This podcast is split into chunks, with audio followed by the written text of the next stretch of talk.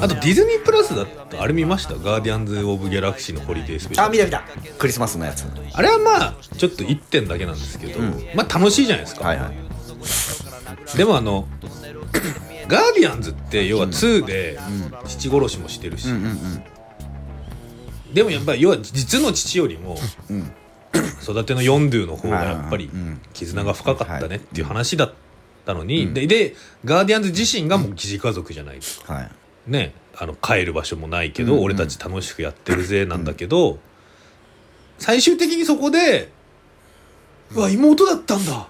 嬉しい!」ってなってるのあがー確かにな。なな実の妹だったんだ問題ね。そうだからそんなこと気にすしなくてもうんうんうん大切な仲間だし家族じゃないかっていう終わり方じゃなくうて、んそうね。ずっとそれやってきたのにね。やってきたのに「え妹？マジかよ」みたいなのが。そうなんだよな。まあ確か。にいう。ん確かにそう言われりゃそうだな。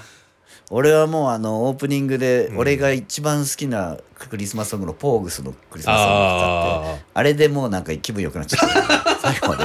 そのまま見ちゃったな気分良く。楽しいですよね。まあドラッグス可愛いとかね。うん。もう本当にそういいんだけど、そういうで1時間ぐらいで、うん。まあだからクリスマスプレゼントですよ。まあね。うん。血のつながりがある人が一人いたんだっていう。でも分かんないからねあれもね。確かにね、うん本当にそうかどうか分かんないかそりゃらねそうなんだよ。でもなんか別に妹だろうが何だろうが大切な仲間じゃないかエンドでじゃダメだったのかなっていうのはありますけどね。まあでも逆を言えば血のつながりがあろうがなかろうがつな血のつながりがないと思ってた時からまあそうそう同じ仲間だったわけだからそこはまあ関係ないよっていうね。ことにすればよかったのにね。そう。なんか逆を言うと3で実は妹じゃなかったガーンみたいな展開があるのかなみたい あるかもね。なあるかもしれない。っていうかさジェームス・ガンさ DC のさ DC の社長になりました、そう。大丈夫？DC 今めっちゃ大変らしいっすよ。DC 大変らしいよ。いろんな企画でボツになったりしてね、あの社長変わったんでしょ？そうその親会社のね。うん、親会社の社長が変わってその人がもうやっぱりあの採算取れないやつはもう全部中止だってなったでしょ。怖いね。怖いですよジェームズ・ガン大丈夫かな？あんまジェームズ・ガンはそういうとこに行ってほしくないんだけどな。ね。無茶やってほしいっすよね。接客社長になったんだったら。ね。むちゃくちゃ怒られっててほしい。いうかまだマーベルのやつ取れんの？DC の。まあ、ガーディアンの3はまあガンがやって。あでもそれで終わりみたいなこと言ってたもんね、うん。もう DC に行くの？一本になるのかな。ね。でもどう？スーパーマンの脚本書いてるらしいへえ。スーパーマンでそんな不謹慎に人殺したりしていい？いいんですかね？いやよくないでしょ。それはよくないでしょ。いやでもピースメーカーが最高だったから、うんうんそこは信じたい。うんうんそうね。スーサイドスクワットだけでいいんじゃない？ですか？DC はもう。いやでもあのスーサイドスクワットがあんまり実はこう収入的にはそうでもなかったらしいですね。ジェームズ・ガンの？そあそうなんだ。う、うん、評価はみんな好きだけど、うんうんうんまあ、それはね悪いことしてないレジスタンス50人ぐらい意味もなく殺したりしてたの まあね。まあでもそこはまあ映画的なことですよ。まあそうです。映画でもそれやっちゃダメってなったらもうどうしたらいいんだよって話になるいやでも DC どうなるのかね。ねえ。だから DC もちょっと深掘りすると面白そうだなと思ってきた。そうですね。ん。まあだから仕切り直しが今行われてるわけそうですよねそうそうそう、多分ね。でしかもなんか小泉元首相みたいなこと言ってるらしいよジェームスが。痛みを伴う改革になるって言ってるらしいよ。じゃあダメだ 新自由主義にさらされてしまう。まあもうさらされてるけど、映画は。なるほどね。まあガンさん頑張ってくださいと。ジェームス・ガンはねまあ好きだからね。う、ん。ちょっとゲームさんガンの動向はちょっと見ていきたいけど。だ我々は DC よりもガンの方が大事だから。そうだね、うん。無理しないでガンと。そうね嫌になったらやめて。そうトラマ魂忘れないで。そうだね。ガンっていうね、ことだけはガンに伝えたいです。ガンに伝えたいですよ。本当。ガン聞いてるか、辛かったらやめてもいいんだぞガン、うん。本当だよ。そう。やややりたいことやってくれ。俺たちは権利権力に縛られずに。映画雑談はジェームス・ガンさんを応援しています。そうだぞ、社長辞めてもちょっとだったらお金あげてもいいから3万円ぐらいだった。ら3万円ぐらいだった。らなんとか出すから。でねはい。ちょっと今日喋りたいから鹿島さんにはい。見てくれっつって送った。昨日の夜ですよ。はい、のがあるんですよ、はい。これが年末に BS テレ東で放送された、はい。テレビ放送開始69年、うん。このテープ持ってないですか？はい。というまあホームページではバラエティーと書いてますね。伊藤聖子さんとうん。女優の井桁弘恵さんが、はい。えーもうテレビ東京には残ってない 昔のバラエティーのうん。テープを視聴者から募集して、はい。これ持ってたら送ってください、うん。でそれを見て、まあ、結構ね昔のテレビ局はバラエティーのテ,、うんうんうん。テープが貴重だから、うんうんうん。そのバラエティはもう上書きされちゃって、うんうん。使い回しされてたからもうテープが残ってないっていう、そういうものをこう視聴者から募集して見ていこうという、はい。えーバラエティーですね。もうこれ TVer で見れます。見れるのね。はい3本。うん。今のところ見れます。これまだえ見てないっていう方はですね、うん。こうネタバレをしネタバレ全開の映画雑談ですけど、うん。まだ見てないけど見たいという方は何も言わずに今まず今見て。見て。今見て。俺たちと同じ気持ちになった もう本当に俺はね昨日の夜ですよ、はい。ハリエから明日の収録でこの話をしたいので、うん。時間があったら見といてくださいはい。って、3本とも見ました？3本とも見ましたあよあのなんなら A マッソの草マッソも見ました奥様とも見ました？ね。奥様とまだ見てないんだよな。あのーまあ来たから、はい。でもうどのくらいなの時間っつったらまあ全部で75分ぐらいじゃないですか、うん。って言うからそのそっけない感じで言うから「あまあそれだったら見れるから見るわ」って昨日帰って夜中もう1時ぐらいから、まあ75分だったら今から見るかと。見て。本当に。本当に不安な気持ちになって最悪っていう。ハリエは狂っちゃったのかな。ハリエはもしかして狂って俺をなんか洗脳しようとしてんのかなと。もう LINE 見返したもん。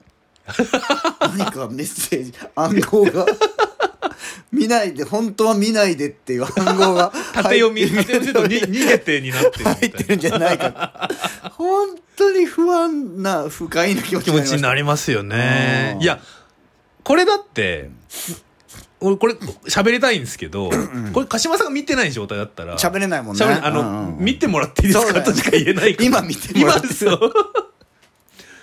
これがだから要はまあモキュメンタリーですわねだったんだよね。そう。実は。実は。うん。でもだってこの視聴者から昔のテレビの映像を送ってもらって それをまあみ見てコメントしますっていうのに、まず伊藤聖子っていうキャスティングがバッチリすぎるじゃないですか。そうそうそうそう。テレビ誌もにも詳しそう詳だししいし。まあね80年代からテレビに出てる人だしねでその井桁さんっていうのも テレ東の結構ドラマとかも出てるし、ね、その年齢差的にも、まあ、いわゆる Z 世代みたいなところうんの人で、興味ありますみたいな。でちゃんと喋れる人そうそうね第一夜とか見てるとちゃんとコメントも的確なコメントを言っていて伊藤聖子さんにも負けないようなそうそうそう。喋りをするし。でプラスそれにアナウンサーの方がいてっていうのも、だってだでしかもこのロゴとサムネイルじゃないですか TVer の。ちゃんとしてんだよ。ちゃんとしてる。普通にこれはこれとして面白そう。第一夜とか面白かったよ。そう。最初にね、1960年代のニュース映像とか出てきて、うん。うんうんで私はあれなんですよ。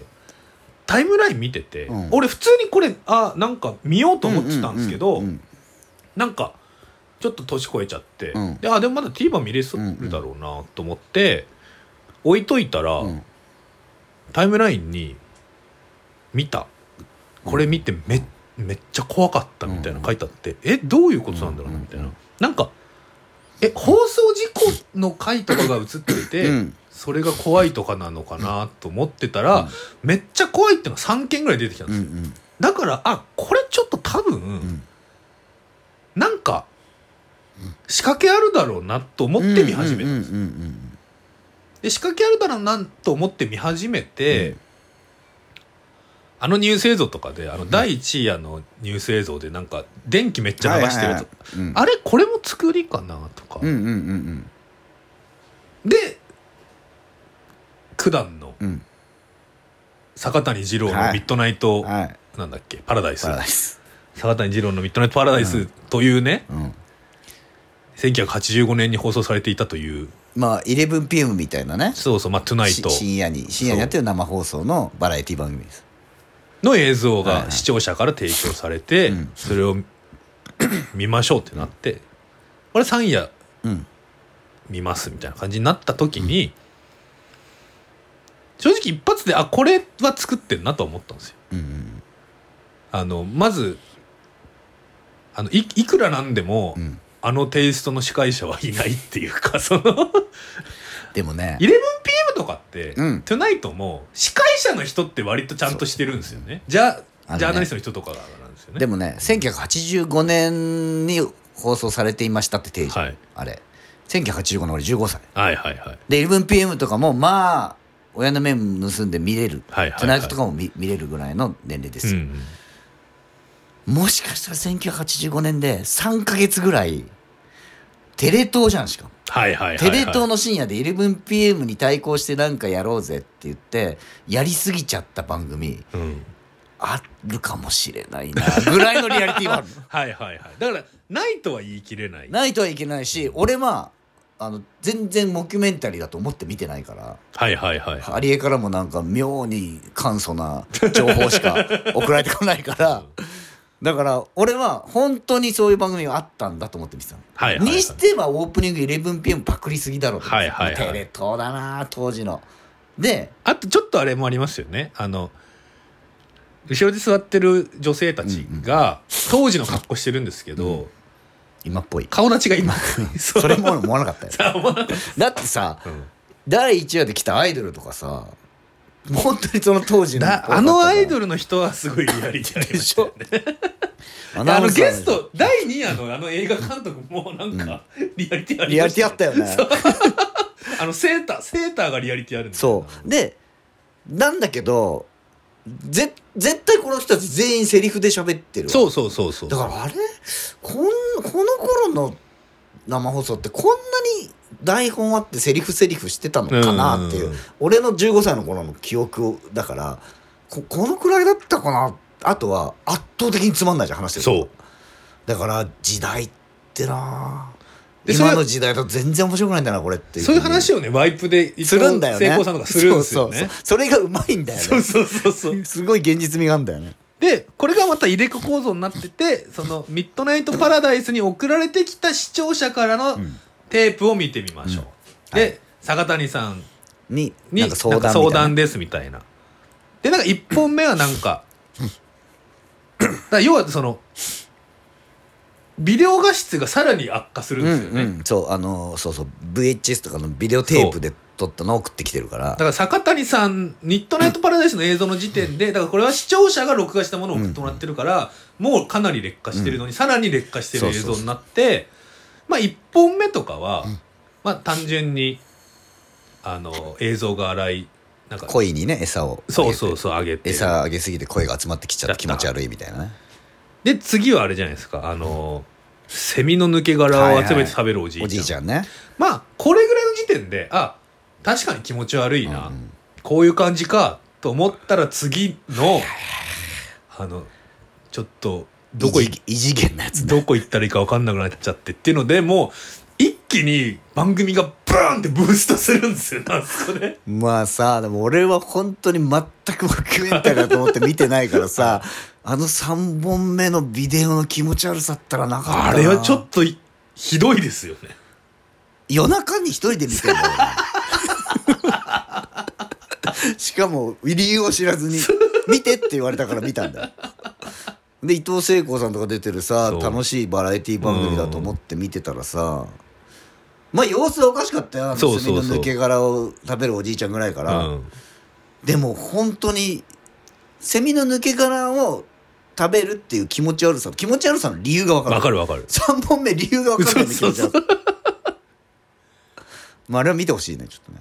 あれはだからちょっとまあそれこそねネット上ではフェイクドキュメンタリー Q ですとか、うんうんうんそういうのがありますけど、でそういうそので今回もあれなんですよね。あのネット上で怪談とかをうん。書いてる梨さんっていうライターの人がいるんですけど、その人が構成に入ってるらしくてそういうネット的なネットミーム的な気持ち悪さ、怖さを、あのー落とし込んでるんですよねモキュメンタうリーに、ん。だから理由わかんないけど見ちゃいけないもの見ちゃった感。そうそう。だからネットのまあ、うん昔の言葉で言うとブラクラ的な、その検索してはいけないみたいなそういう心霊写真のネット版みたいなことじゃないですか、あれって。その意味意味が、うん。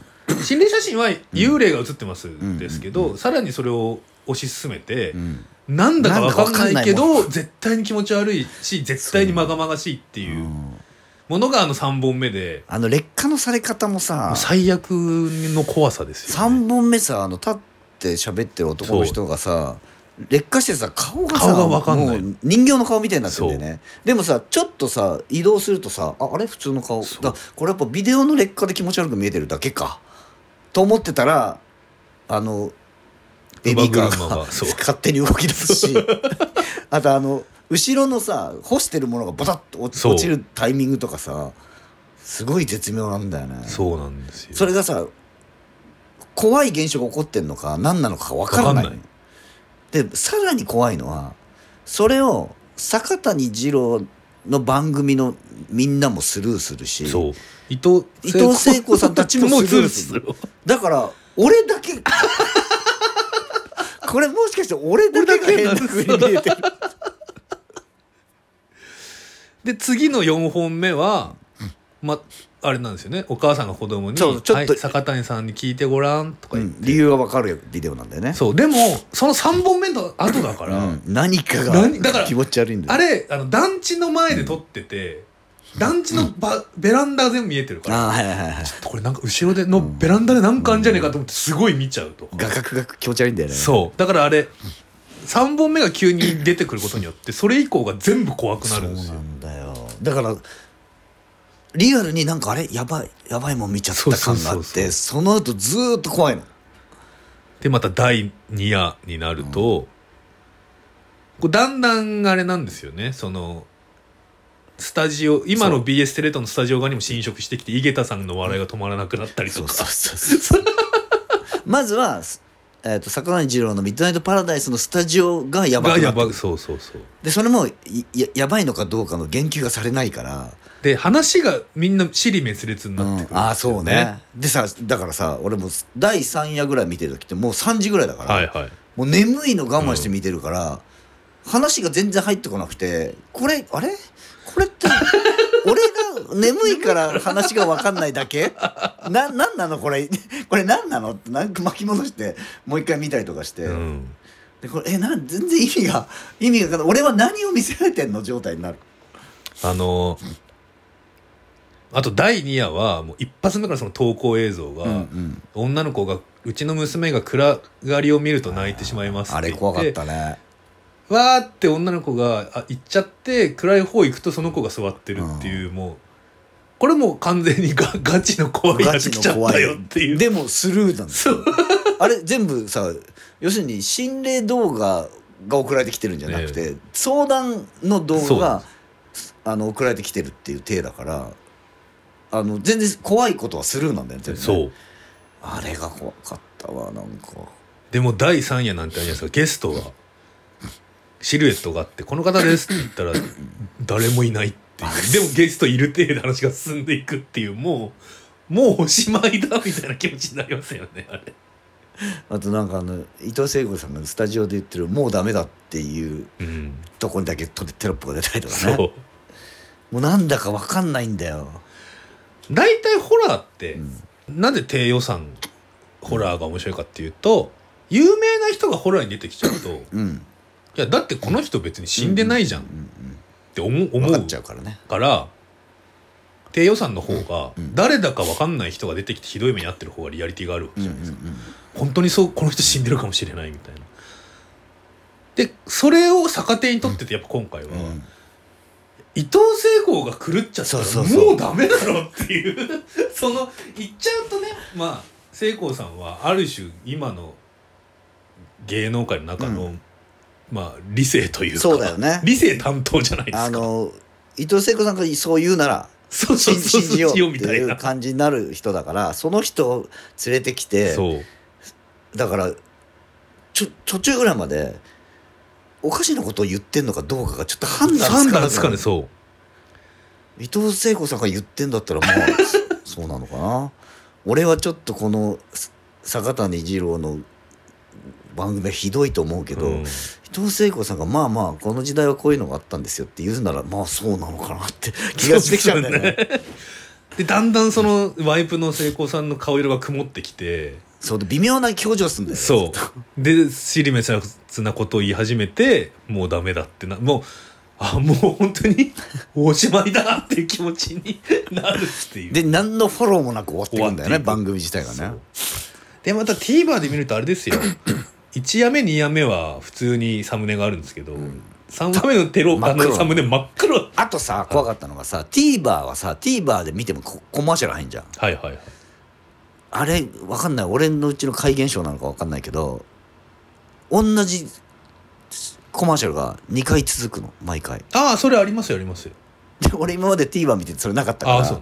これも何かこれも仕掛け。仕掛仕掛けなのか本当の怪現象なのか。ループしちゃってるわからないよと。だからもう全部がにメッセージと怖さがあるような気がしちゃう。そう。そう。さらにハリエから来た LINE も怖くなってくるし 何なんだよと。いやだからもうテレビではもうホラーはできないと言われて久しいですけども、うん。うんでそのなんて言うんですか、えーもうネットなりね、そういうものにホラーの視線上は映ったと言われてるところでこれをやるっていうのは。いやー久々にマジ怖かったな。マジ怖かったマですよジ怖かっねこれ。た 頭自分の頭おかしくなってる感覚があったもん。うん。これだから本当にリアルタイムでたまたま見てた高校生とかいたら。いやちょっと狂ってる人いいんじゃん これのせいで。俺のせいで。しかもさ理理屈が通る怖さじゃないからね。うんとこのことをツイッターに書いてる人とかのやつを見ても、うん。見ただけそれを読んだだけじゃ全然意味が分かんなくて、意味分かんなくて不安になるのよ、うんうんうんうんうん。だからな何かがああるんだけど、うん。俺もだからそそこまで情報入れないで見ちゃったから俺はなんかその昔のえっとその映像うんうん。に何かがあったんだろうなっていうふうに思ってたの。でそれを司会者とかスルーしてんのがおかしいぞっていうふうに言ってんのかなと思って、うんうんうんそれは違ったんだよ。もっとおかしなことになってるんだよ。うんいやこれは気概がありますよね、BS テレ東大森プロデューサーという方らしいですけど。やばいよ。もうどうするつもりなんだろうなってね。あとそそのさあの番組始まった時に森の画像が静止画でバンって映る。はいはいはいはいにやかなねはいはい三三夜じゃない三夜かな、うん。であれもさしばらくあの止まってるからさ、はいはいはい。あのさだからあれも怖くなるの。あの w i f i があの弱くてくるくる回るのもはいはいはいはい。これ仕掛けなのか俺のうちの現象なのか分かんなくなって。えこんなとこで止まってこんなとこで止まっちゃったみたいな。いやーなんかテレ東ね2017年に「デッドストック」ってドラマやっててあ、村上虹郎さんがやってた、うん、あれも VHS 怖いよねって話なんですよね、うん、あの昔の放送テープを見返したらっていう、うん、VHS 画質で、あのそういうの怖いよねっていう まあそれが話の本筋ではないんですけど、うん、でもなんかそういう、えー、平成、昭和じゃなくて平成の怖さ、うん。うん。うん。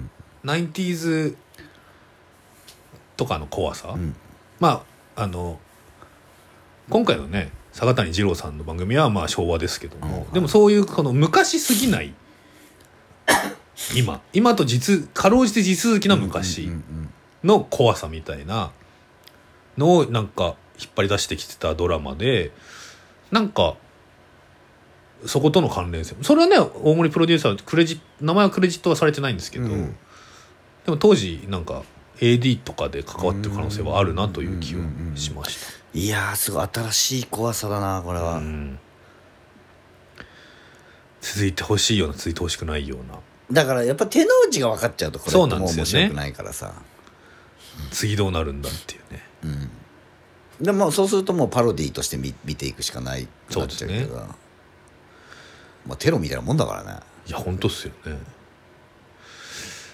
今後もだからテレ東の番組で大森時生プロデューサーの名前を見たらちょっと警戒しないといけないいやだからもうその人ね毎回名前変えるべきだ。俺はでも本当に今回はうん。情報入れないで見て本当怖かったからこれはね体感してほしい。そうっすね。いやこれはなんかテレビやるじゃんって気持ちになりましたねここまでやっていいのかって気持ちになる いやこれは本当にだから映画館に行くとか、YouTube でもこう、まあ、TVer でもその押さないと見れない、うんうん。まあ、我々はまあ TVer で見見たわけですけどでもテレビであれがが偶然に見た時が一番怖いわけです。か怖いよ。絶対。そうやっぱ受動的に見てしまう、聞いてしまうというものの特性を一番こう生かしてるから、いこれは伊藤聖子さんも共犯だよね。やこれは完全に共犯ですよ。ちょっと文句言いたいわ。なんでこんなことするんですしれっかとした顔で。何してくれてんだよ。と罪悪感はないんですか？マジ怖かったからな本当に。でもまあまあまあこんな恐怖感ってうんなかなか体験できないから、だ昔のあれですね、まあ、これもテルテロですけど私が中学生の時に、うんあのギルガメシュナイトの、うんうん。が終わって次に、うん。アルテミッシュナイトっていう番組が石黒賢さんしはい。司会でやってたんですけど、これギルガメに比べるとあんまエッチ要素はないんですが、うん。中学生の時の私がうん。楽しみにしたのは、このアルテミッシュナイトは、うん。AV ランキングとうん。V シネランキングをやってるんですよ、うんそこでちょっと AV が一瞬映ったりするので、はい。はいおっぱいが見れるぞと思って見てたら、V シネランキングの1位に急に呪音が出てくる。はい。でそのちょっとエッチな気持ちになりたくて見てる中学生の私は急にかやこや 年をくを見せられてはい死ぬほど怖かったっていう。ああ原体験が原体験を思い出したりします、まあでも確かにテレビってそういうテロ的な要素あるからね。そうそうそうそうそうだからこれさ最後にさ一応さ、このフィクションですってうあの団体と関係ありませんって。あれやっぱりあのツイッターとか見てるとあれは出さない方がっていう意見の人も多いよいやねでも出さないと死んじゃう出さないとダメだけどね、うん。絶対ダメだけど。でも出さざるを得ないんだろうけどでもやっぱだからやっぱあれが限界っていう。かそうそうそう。ちなみにあの放送前に坂谷二郎の「ミッドナイト・パラダイス」のうんウィキペディアをスタッフが作ったはあらしいんですけど、はい。ウィキペディアって出典がないとダメだから、うん。あの消されちゃったっていうのがあるらあしい、そうなんだ、はい、うーん。それが成功してればみんな調べるじゃないですか、うんうんうん。その時にウィキペディアあったらあったらね。あったんだって思うから。でもそのさ第一夜でさ、はい。伊藤聖子さんがそ「この番組知ってますか?」っていアナウンサーの人から聞かれたらさ、なんかロフトプラスワンかなんかでやったテレビ誌の時のトークイベントで作家がそう。言ってたっていううん。ね、それでしまあそれで名前は知ってるぐらいのそれすごいリアリティすごいリアル。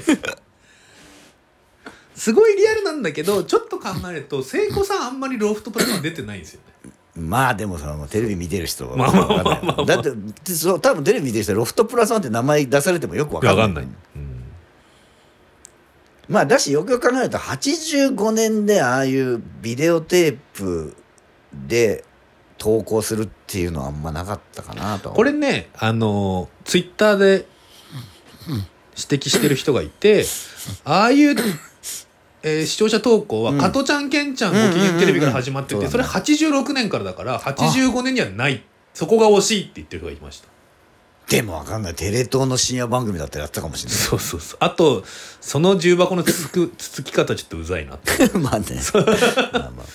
まあまあ。でもなるほどなとは思いましたけど、うん。まあ、加トちゃんケンちゃんはからさ投稿っていうのが始まったよね。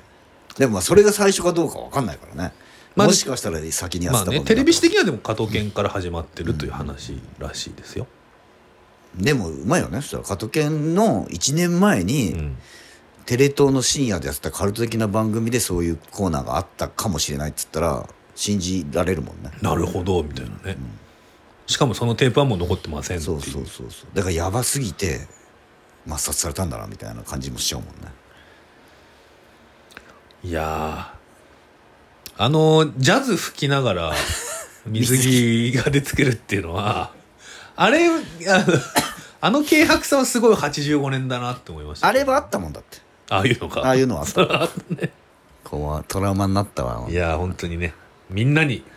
みんなにトラウマを植え付けてほしい。トラウマを植え付けてほしいですね。ということではい。今年もいっぱいいろんなものを見てうん。おしゃべりしていきたいと思っております。はい。映画はねこれからどんどん見ます。はい、私も。ということで、えー重ね重ねにはなりますが、はい。1月27日金曜日、えー新宿ロックカフェロフトはい。にて、えー19時オープン19時半スタートで、うん。映画雑談の会2023、えー我々2人と、はい。えーミュージシャンのミュージシャン作家の高橋ひょうりさん、はい。そして俳優の八木幸太郎さんをお呼びして、はい。4人でワイワイと2022はい。年、まあお二人にしか聞けないようなことはねいっぱいありますから。ありますから。高橋よりはおそらくノープと新ウルトラマンの話をするでしょうし。はいはいはい。樋口真嗣監督にインタビューしてきたんでしそう。ょ我々2人でやりましたから、もう八木さんはもうマンデーズ。ね。マンデーズの話のね。マンデーズも出てたし、えー松尾鈴木さんの舞台にも出てはいはいはい。たりしましたからね、なんかあとあのーこれを機にさはい。八木さんがさあの告知をするんでさ八木さんの SNS なんかやってないってハリエに聞いたらインスタしかやってないって。はいはいはい。八木さんのインスタをフォローしたの。はいはい。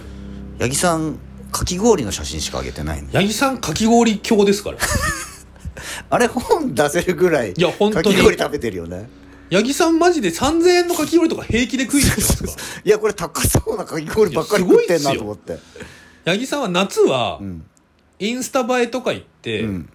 とね、ちゃんとやかき氷の味も分かんねえようなやつが買い食いに来るから、うん。夏は良くないと、うんうん。早く冬になんないかなって言ってたんですよ。かき氷を楽しむために。だからさこの寒いのにこの人かき氷ばっか食ってんだと思って。そうなんですよだからインスタのこの一覧八木さんのところの一覧見ると、かき氷かき氷かき氷マンデーズかき氷かき氷とんかつかき氷みたいな。マンデーズのが少ねえぞと思ってそう。八木さんねかき氷もいけると思うんですすごいかき氷のこともちょっとじゃあ語ってもらえますかね。そうっすね。ん。だってしょっぱい系のかき氷とかって我々想像できないじゃないですか。できないですね。まあまあよ,、まあ、すごいもうよく考えればかき氷氷なんてものは味がないわけだから。そう。どっちでもいけるっちゃいける。分かんないですよ。氷なんてものは味がないですからって言った時点でぶん殴られるかもしれない。やばい。素人発そう言はそうそうやばいね。やばいやばい。なんかせっかくこう俳優さんがに来ていただそうそうそうそう。初めてなん。で演技うまい。っうんうん。てどういうことなんですかねみたまあ、いな、2022年のベスト俳優。ト演技。ベスト演技とかを聞きたいね。ね。八木さんこれ聞いてるからやべえと思ってんじゃね思ってかもしれない。まああのそんなにね気を張らなくていいです、はい。八木さん。あの雑談しに来てる雑雑談談しに来てる。ただければ。なんかそういうこともね考えたいなとうんか思いましたね、私もあれなんですよ。新年一発目の仕事はうん。某映像のうん。に出演するっていう。あそうなんだその話もします。ああじゃあ聞かないときますか。はい。一瞬出てきました。何かに。はい。それはみ皆さん見れるやつなんですこれ見れます。おお。それは素晴らしい。ということで、はい。えー1月27日、はい。えー会場でも配信でもうん。お待ちしておりますのではい。皆さんぜひお越しください、はい。友達も連れてききてもいいんですよ。とだけは言っておきたいですね。ぜひぜひ映画とか全然興味ねえっていう友達連れてきてもらってもはい。いいんですよ、映画見なくてもポッドキャスト面白いですねって言われますからね。言われますから。あんまり映画見てないですけど、うん。うんポッドキャスト聞いてますって言われることもあります。そうポッドキャストは。うん。はい。ぜひ、お待ちしております、乾杯しましょう。はい。ということで2023年もよよろしくお願いしますね。はい。よろしくお願いします。はい、はい、ありがとうございました。さよなら。手が見えてきてとても良い気分で眠ることができた